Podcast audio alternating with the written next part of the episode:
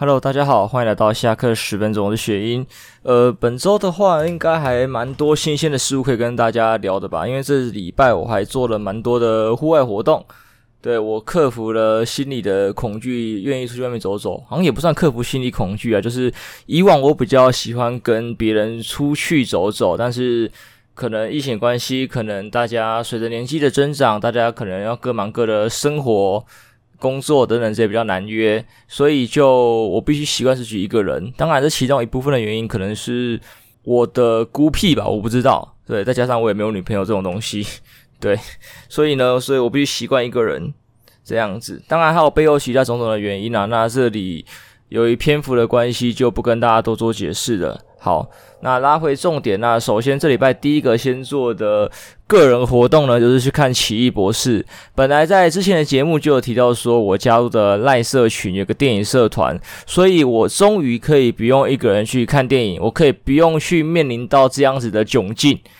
但是很不凑巧的，就是说，呃，可能奇异博士太热门的关系，大家可能怕被爆雷，或是说大家都要满满的期待，所以在五月四号首映的那一天，就已经有一团先去看了，导致说这次在开礼拜五跟礼拜六的团的时候，都个别只有一到两个人投票。那投票人数由于太少的关系，所以整个就是流团，对，就是没有成团，没有成功，所以很可惜，就是说我必须得自己一个人去看这部电影。那。也还好，就自己一个人去看也没有什么问题。去看的时候也发现说，电影院人数很少。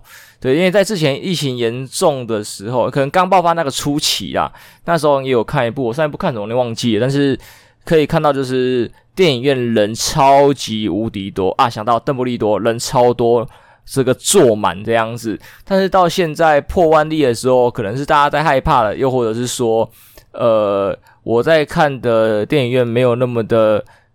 定对，因为像一般人可能会追求高高高一点的那个什么享受，就会去看那个那个叫什么微秀啊之类的那种比较厉害的厅，比较贵的票这样子。那我就看一些家里附近，也不算家里附近，就是说比较低端的那种平价的电影院。对，可能就会有一些人觉得这种电影院的。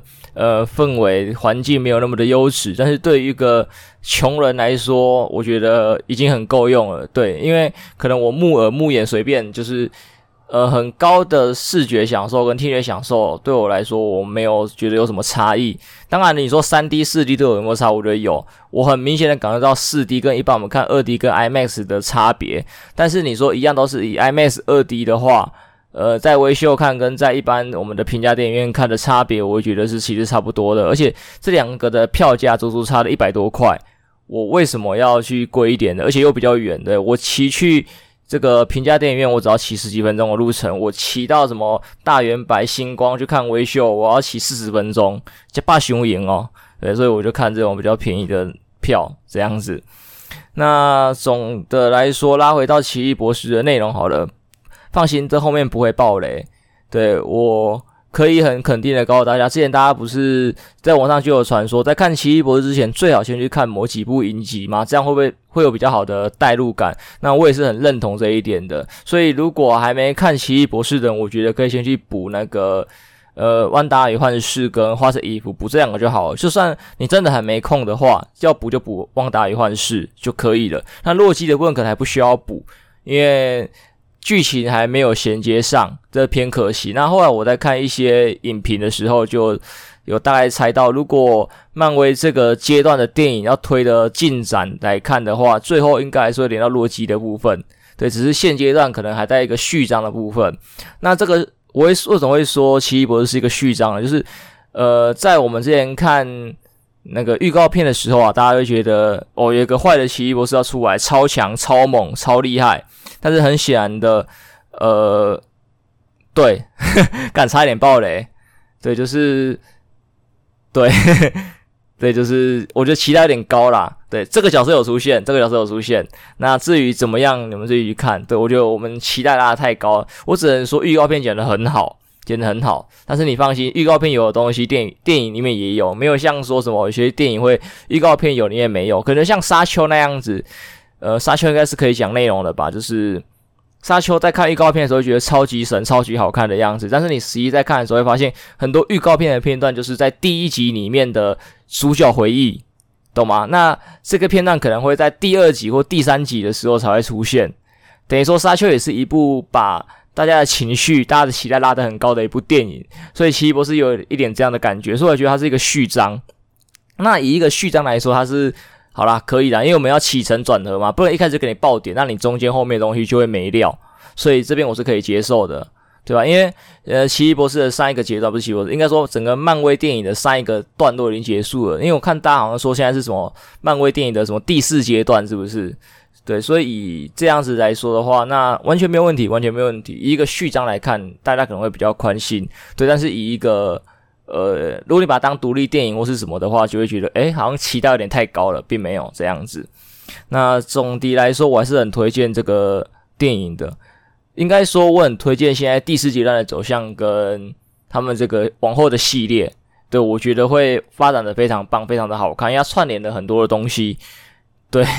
我我很怕我想要爆雷啊，所以我就各种语带保留。对，它串联很多东西，我会觉得会让这个往后的系列变得更加精彩。当然，如果剧情好、画面好的话，我会很希望说它未来可以再跟四 D 还是什么东西做结合，因为我们的科技类发达，VR 开始发达等等之类，说不定未来的观影模式也会有一个值得提升，这个样子，我觉得会是很棒的。整个观影的起来的感受会非常好。我觉得像在《沙丘》这部电影也是可以这样子去套用的。当然。也不止这两部，只是我现在只提得出这两部，应该有很多电影都可以这样子套，我觉得都会非常的棒。这样子，好，总之电影的部分大概是到这边告一个段落啦，还是可以去看一下。当然，其他部电影就对，就这样。好，废话都到这边。那除了看电影之外，这礼拜也 不好意思，我没有确诊，好，不要紧张。这个我们待着说，好。我们先拉回另外一个事情，就是这礼拜我去做一个推拿，就是呃，我长期来做一个腰不舒服、腰腿不舒服的一个情况。那看了很多医生，不管是中医、西医还是什么各种民俗疗法，我都试过。那有些医生讲的症状一样，有些医生讲症状不一样，每个人都有他的看法。但是唯一的公允就是没有人可以把我的这个腰腿治好，也不是说我只给他一次机会，对，我有的都去给他看个半个月、一个月，但是都没有任何的改善，没有任何的改进。所以我这次就是想说，呃，我再去试试看好。我本来是已经半放弃的状态，但是后来就想到说，诶，我朋友之前还有给我推荐过一些还不错的推拿的一些一个诊所之类的地方。我想说，好吧，再回来治疗他看看吧。我希望会有一个成果，不然这样子拖也是办法。对，也有可能就跟我以前一些疾病一样，就是可能时机还没遇到。因为我之前有一个疾病也是病了十几二十年，中途也不乏看了医生跟尝试了各种的民间偏方、民俗疗法等等，都没有得到好的治疗结果。但是就在我上大学、高中上大学那时候，再去看了医生。对，我可能挂同一科，我忘了，应该是同一科吧。但是，对，我却被医生治好了，就是吃个药，而且治疗方式超级简单，我就想不到为什么当初会花这么多的时间跟精力，却还治不好。所以我也只能判断说，可能当时就是没有遇到一个好的，呃，啊，要说遇到环境也有可能，或者是说一个运气吧。对你，你的病不该在那个时候被治好，我不知道，可能是这个样子。好，总之现在就去尝试，那这个尝试的结果目前是。好像有改善，在第一次、第二次的时候觉得好像还好，但是在往后过几天发现，诶，好像有慢慢的变得比较舒服。我觉得比较神奇的是说，诶，如我朋友所讲的啦，这个他们看诊的方式就是排队啊，很多人啊，啊，这个都很正常，所以名医都会这样嘛。他进去的时候，医生看你的方式可能就是跟你体感就大概五分钟，除了几秒，也非常的快，非常的快，他判断的非常的快。对，然后你也没有觉得说，像我们一般去做整脊啊、整骨啊、推拿这样子，会有很繁琐的步骤，或者给你推很久。没有，就是医生可能五分钟内就把你，三分钟内就把你看完，搞定，做记号，你就去付钱，然后你就去上药，或者交给第二位师傅去帮你做推拿动作。然后推拿其实也没有推很久，就是针对你的患部去帮你把筋舒开等等之类的。当然这样就会很好的效果。当然这可能是因为他们对症下药，所以才可以这么精准的去。呃，判断跟治疗你的症状，那也不是把他们捧成神啊，就是对，就是目前我也觉得他们这个是一个很厉害的。当然，在网上有看到很多呃流言蜚语，对，这个就当小小也听就好了。就是呃，其实有蛮一大批人就是觉得这一家很神，当然有少部分人觉得没有用，但我觉得见仁见智。那有一个人提出一个论点，我觉得还蛮有趣的。因为我看完这个论点之后，我在第二次去这一家诊所的时候，我就特别观察，因为他有说到，呃，这家诊所的手法、治疗手法是几乎一模一样的，所以呃，可能对某些病症特别有奇效，但是对某些病症就没有所谓的效果。那我的认为就是，诶，有，因为我看起来他们的呃诊断方式是有点类似的，就是不不同的客人，当然也有可能他受伤的部分是一样的，我不确定，我不知道，对。但是就我旁观者看到的一点点讯息来说，是有点类似的。所以假设为了印证这个民众所讲的话的话，那应该就是说，他们因为我会有查，看好像是祖传三代，所以可能在当时他们可能阿公或爸爸的时候就研发出一套手法诊断方式。对，祖传的的诊断方式、治疗方式这样子。那这祖传的治疗方式其实也不用说多屌，一百趴病症都能治疗，只要他能把八十趴或是六十趴，反正超过五十九随便的病症快速的诊断，然后精准的治疗，我觉得就很够了。就跟算命一样，算命不用一百趴准，他可能就准个六十趴、八十趴，其实这个名声就很容易散出去，就觉得他很准。对，因为不准的是少部分嘛，那大家也觉得啊，偶尔不准个一两次是没有差、没有没有问题的这样子。但是因为他八成时间是准的，而且是非常神的，那就会被吹捧上去，所以可能就是这个样子，所以他们才可以靠着他们这个独特的手法，呃，赚到这么多的名声跟金钱吧。我觉得，对，这个是完全没有问题的。那对，也不会去说他们不对，所以这没有对错问题，只是他们的手法刚好很适合这个，所以所以你没有被治疗好，你就换下一家，也就这么简单。呃，这其实再扯回到我们一般的医疗的时候，我觉得就是你一个医生如果没有把你治疗好，他不要把你变差就好了。对，如果他真治疗你的时候，你可能没有变好，没有感觉，只要不要变差哦，那你就是鼻子摸的换下一个医生之类的吧。他因为他可能没有看出来你的问题在哪里，对吧？同一个问题，不同不同的人有不同的解决方式。那解决你这个问题需要的时效，好，或者是他的。觉得它的精精度、精准度什么的效果也都不太一样，对，我觉得看医生也是一个一样的道理，就是换就好了。对，他只要不要把你往坏的方向引导，是坏的方向，或是把你越治越差，那我觉得就没有问题，也不要去怪医生什么的。因为在台湾可能有很多刁民都喜欢去怪医生，就觉得呃你医生没有治好啊，用医啊无能干嘛之类的。那他可能只是没有看得出来，因为引起一个症状的的可能性有很多啦，所以他可能没有想到到其他的可能性而已。或者是说他的经验不足，因为像医生这个职业，我觉得也是需要一个经验的累积，对吧？就像你一个实习医生，你永远不给他开刀，哪怕经过了十年，但是他零开刀经验，你突然要他开，他也一定开不好。你懂吗？对，就跟你的摩托车啊、汽车也是一样，很多东西都是熟能生巧，或者是经验的累积而已。当他看的病症越来越多的时候，看到病人越来越多的时候，他就越知道这个病症应该往哪个方向去思考，往哪个方向去医疗、去医治，你可以得到一个比较好的效果，就是这个样子。对，这个经验的累积，所以在这家诊所可能是因为这样，祖传三代嘛，三代累积下来的经验就会。呃，给他们有这么大的一个底蕴哦，可以让他们这么快速的治疗，可以这么短时间内就可以说这么精准，然后还把病人给弄好，就是这样子。那这家店我应该还会再去，因为我还没有完全的好。但我可能下一次就会问他说，我的治疗方向是什么？对，因为如果我能自己弄的话，对，就是他趋于稳定，我可以自己去把它按摩或是怎么样注意到的话。那我觉得就没有问题，我就不用再去了。毕竟看一次的费用是三百块，我觉得呃不是一般人负荷得了的吧？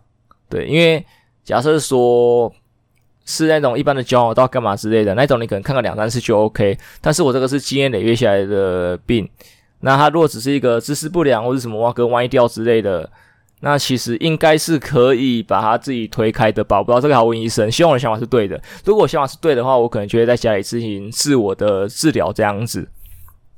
对，不然真的钱花太凶了，太凶了，这样，而且又花时间啊，你要到现场去排队啊，干嘛之类的，而且又是名医，你要排的时间就很久。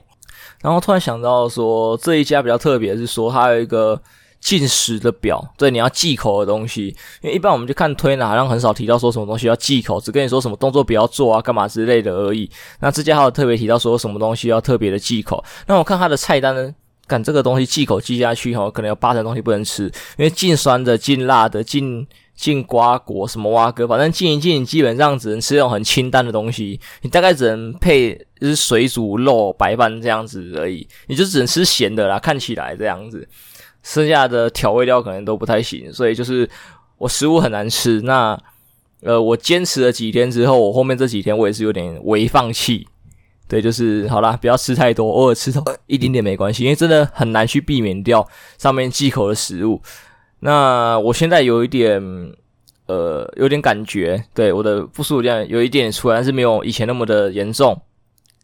对，我不知道是因为我之前去的时候是两天去一次，那现在我已经隔了录影时，现在的录影时段我已经隔了一，诶，五六日一，对，隔了四天没有去了，我明天才会礼拜二才再去。我这个明天就是你们的今天，对，你们会听到。今天晚上我就会再去一次，所以有可能是说之前两天去一次，现在隔了四天，导致说他的那个开始微复发。对，也有可能是我忌口东西有吃到，我不知道，我不知道怎么影响，这个要再跟医生讨论这样子。对，但我希望是不要吃忌口的东西啊，不然的话真的吃东西是真的很难去那个，因为像现在大家都比较偏向于外食，那外食的话就比较去难顾虑到，因为像我在第一天的时候就想说，哎。那个粥类的东西应该很稳吧？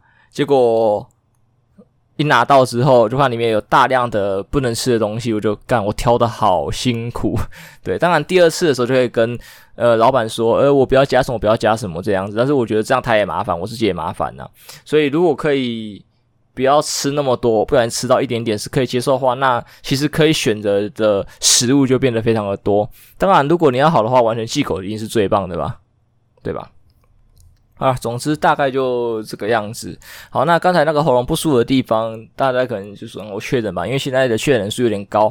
那很幸运的是，我本人并没有确诊，没有被匡列隔离。讲一个比较不好的，就是其实我还蛮想要被匡列隔离。这可能在之前的集数应该有听到我我讲的吧，就是对，可以领一笔钱。对，因为平常都是保险公司在削我们的钱，难得我们可以削保险公司一次钱。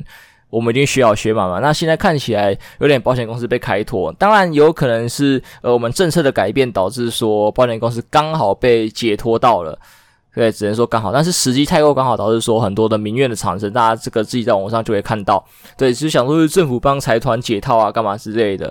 那目前看起来是没有很明显的解套症状，就是我还可以把目前的所有的呃情况归类为巧合，对，还算是巧合。对，就是只要不要说，因为像今天最新的情报是说，诶，要把那个肺炎的那个法定传染疾病的那个种类从五类降到四类吧，我记得是没这样，好像是要降级。那部分的保险公司就有说了，如果从五类被降到四类的话。他的那个理赔的部分是赔五趴吧，原本是一百趴嘛，但是如果被降级就赔五趴这样子。那我自己保的保险是没有这个症状，只要他在法定传染疾病里面，他就还是赔一百趴。对，我自己是没有这个症状。那目前这看起来也算是合理吧。如果未来要趋近共存的话，毕竟有一些松绑的政策会出现，所以这个我觉得还算合理，还可以说服自己是合理。但是如果他直接把法定传染疾病这个移掉的话，对，直接帮所有保险公司解套，那这个就有点不太合理了，因为。像前面的框列隔离这边引引起大家的不满的，因为保险上面呃保的最主要就是你被框列的时候有一笔钱，你确诊还有一笔钱。那比较严格就是说你要先被框列再确诊才可以领一笔钱，因为东西只能领一次。你被确诊之后，你就你后面的那个确诊的框列就不算框列，你懂吗？那现在框列的条件要严格，这就有有点导致别人的不爽了。对，现在只剩下同事九宫格跟呃同住亲人的。确诊才会帮你匡列起来，所以匡列这笔我觉得我自己应该是领不到的，除非你要很不孝的时候，你希望自己的家人确诊这样子。那如果是你家人确诊，那大家都保保的情况下，还是只有一个人领不到匡列，你懂吗？对，还是有一个人会吃亏，所以就好吧，除非啊他很稳，就是说，呃，他的同事先传染给他，所以他先被匡列，匡列完之后再。确诊，然后再传染给你，这应该是可以领一个最多钱的一个流程，对。但是大家就会确诊，那当然最好是不要确诊，因为你确诊还在跟他赌说你的亲人不会引发中症或重症，对。虽然现在轻重症、诶中重症的几率比较低，对，但是还是有可能发生嘛，对。所以我如果真的大家想要领这个保险的话，我觉得你要祈祷，反而是我希望我确诊，对，但是不要往中症、中重症的发展走，对。虽然可以多领一笔钱，但是。呃，不管是后遗症还是干嘛，我觉得都会很严重。因为啊，后遗症，假设你说你可以扛好了，那你就扛吧。但是如果你人死了，那就没有意义了。你为了领这一笔钱，然后你人走了，你花不到这笔钱，那到底要干嘛？对不对？你有钱，你要有命花，懂吗？所以就是该怎么讲，会形成一个很矛盾的状态，很想要确诊领到钱，但是又很怕说确诊我是那个衰小的人，然后变成中重症。对，这这段话可能有点政治不正确，但是依照人性来说，可能就是这个样子。当然，确诊这个东西在以前就会提到，呃，可能会批年轻人是比较疯狂，觉得说他们会想要被确诊，可能这个不知道是从国外先进来的还是怎么样，就是这个想法。因为如果没记错的话。二次感染的几率是比较低，还是什么？还是不会被二次感染？忘了。反正就是基于这个理由，然后与其在防个老半天，还不如先去确诊完。对，反正现在轻症的几率这么高，九十九点多趴嘛，对不对？这么低的几率变中中症，我为什么不要去确诊？然后就开无敌星星，我就可以到处跑。对，就比方说啊，这边要打三剂三剂，这边要干嘛三剂？我已经确诊完了，我不会再被感染了，或是我再被感染几率也很低之类的。对，就有一个这个想法的出现。但这是一个比较激进、比较疯狂的想法，对，因为好了，但是如果就几率来说，就 CP 值来说，可能也算是蛮高的吧，对，就是如果不给我自由，母临死的概念吧，我不知道，对，当然可能在我们的西台湾，因为我没有亲身经历在西台湾，所以我不知道他们现况怎么样，但是有知道他们可能会有点缺粮或者干嘛的症状，因为像我朋友也有在中国那边生活的，我打听他们就。可能他住的地方比较好，或者是怎么样，我不确定。就是也有可能就是真的没有像网络说的那么严重，所以他那边过得还好好的，对，所以就还好。但如果真的像我们说那么严重，可能会有饿死怎么样的情况出现的话，那我觉得还不如去赌一个确诊。对，如果你确诊了就共存，那就好了嘛。对，因为如果饿死的人比那个中重症的几率还要多，那个死亡的人还要多，那我为什么不要去赌一个确诊，然后开放，然后共存，对不对？这就是一个比较。当然，人都是会怕死的。等于像我妈最近公司那边，呃，可能就是有一些框列啊，还是说有一些可能同事的朋友确诊的情况下，就导致整个公司人心惶惶的。对，就是可能长辈比较怕死吧，年轻人怎么样我不知道，因为年轻人比较会讲出这种啊，我就去确诊一下，然后我就开无敌星星。对，但是长辈不会，他们就是比较珍惜生命。对，当然我也觉得生生命是要珍惜的啊，除非你一切都是理性思考，像刚才讲，我们在用数据说话，用趴数说话。对，但是我觉得人性就是，如果你真的是那个成为中重症的人，你居然在不爽，为什么是我要干嘛干嘛之类的？对，你当初就自己要赌的，你就要自己承担这个后果，好吗？你不能只享受着你成为九十九点多趴的那个轻症的人去享受那个红利，你不能这样子。对，你如果真的不小心成为那零点几趴的，你还是要承担这个后果，懂吗？不能只想说好处，不能吃自助餐呐、自助餐是大家最诟病的一个东西。总之，大概是这个样子啊。关于疫情的话，那我，诶，我要说什么？我有点忘记了。反正疫情大概应该就是这个样子，没有什么好聊的。因为像看现在人数也开始下降了嘛，然后快菜大家也都买得到了，干嘛之类的。唯一要说可就是，我会希望那个唾液的快菜司机赶快的进来，对。就是因为我真的很不想被捅鼻子，我还没有快筛过，因为我还没有确诊者结束或者干嘛之类。因为我平常大部分的情况下都还是待在家里，虽然我还是会去出门看医生、买饭干嘛之类。那可能我口罩戴好啊，防疫有做好，所以就一直没有被呃确诊结束吧。刚才有可能我运气好，对，我连去电影院的地方都没事。对，但是最主要可能还是因为电影院没有人。我那一天去看电影的时候，里面的观众我觉得可能不到三十位吧，不知道超级少，少到靠北。对，我本来以为奇异博士是怎样没人要看的，是不是？那可能大家都怕染疫吧。毕竟，对啊，就大概这个样子啊。如果真的讲疫情的话，我觉得跟白痴，像我刚才讲的，同事九宫格，不管是同事还是学校，到底谁不会起来走动？啊，那个起来走动、出差干嘛之类，就有点破坏那个九宫格。所以那个九宫格到底是哪个白痴想得出来的智障规范？这个只有九宫格那条狂烈。你们都当过学生，你们就可以去想一下，哎。你下课到底谁不会站起来走，然后就跟隔壁班来聊天？对，去看楼下的学妹哦，去看楼上的学长，不会去福利社买东西吃，对啊，这个九宫格完全是没有屁用的。对，但是好啦，不知道哪个白痴想的，可能像这一点匡列的部分，就会被怀疑说是政府在帮那个疫苗解套，不是疫苗，帮那个保险公司解套。这个我就真的很难帮他圆回来了，我圆不回来，因为这这个这个这个看起来真的很怪，真的很怪。对，当然。也有他其他背后的考量，因为要说这些东西怪不怪、合不合理，我觉得可能还是要有有专业背景的医生来说会比较准确。因为有可能是说，呃，改变了这些框列方式或是怎么样的方式，是为了让我们的医疗量能可以更舒缓。因为像呃，扯回综合前面讲的保险跟疫情的问题的话，就会说到，因为像保险公司有推，不是推，就是保险公司的那个要领那个保险金的话，每一家不一样，有的是医生的诊断证明就可以了，有的是要医院医师对诊所的那一种不行，所以就会很多人挤在那个急诊室要开那个阳性的证明，所以他们要领保险金，所以导致说最近不是在宣导说不要去急诊室，然后推一个什么。呃，线上数位的证明就可以就可以认证这样，但是保险公司不同意嘛？对，我不知道为什么他们可以不同意，还是说他们不同意是合法的？我不知道，因为有一个阴谋论说，哇，保险公司可以凌驾金管会，因为金管会去问他们，然后保险公司就投票，然后有十家投不同意，就嗯，可以拒绝的。我也我也不知道，可能可以吧，因为我不知道，因为现在股市就几乎不太会听到这种情况吧，对不对？金管会说什么就什么，下面人就要乖乖听话，然后该被罚就被罚，就这个样子。所以，好，这边有个阴谋论，是不是政府又在帮保险公司解套？对，我不知道。好，总之，像我刚才讲的，就是有一些框列方式或者干嘛的方式，可能是在帮这些医疗的人员舒缓的情况。对，但是又跟我们实际的情况有点呃冲突，你懂吗？因为除了刚才九宫格，刚才讲保险的话，你看，呃，用数位的当然不错，会降低那个，而且还有人说，因为保险不是说你当下请。一定要当下请，就是说你一定要时间内去跟保险公司请款，都还是请得到的。像这次好像是两年内吧，两年内去请款都请得到。但是你如果人好了，干嘛之类的，再去把拿那个匡列单或是拿那个确诊单，你是拿不到的，对吧？这个匡列单跟确诊单是以当下发的吧？应该应该是吧？是以当下发的为准吧？所以就有这个情况，就是你说两年内可以去领，我们也知道两年内可以去跟保险公司请款，但是。我过这段时间我就领不到那个证明啦，我没有病啦，我没有问题啦，对吧？所以就是有一个矛盾的状态在这边冲突，所以这边我觉得还是需要说，可能医生啊，或者是一些金融体系的人两边就是开始讨论去协商，说该怎么去互相配合。因为疫情的问题就是，刚刚讲算是一个天灾嘛，那大家就互相配合，大家各进退一步。我知道保险公司是财团，他们也要赚钱，他们是商人，对，但是。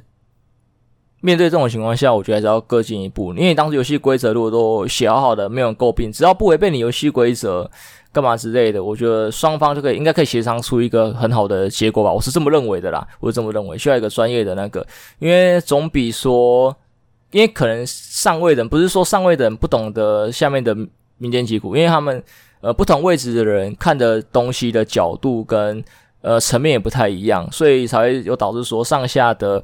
一些政策上或是呃政令的执行是不太符合实际情况的，对，所以像我就会很喜欢去跟下面的人聊聊。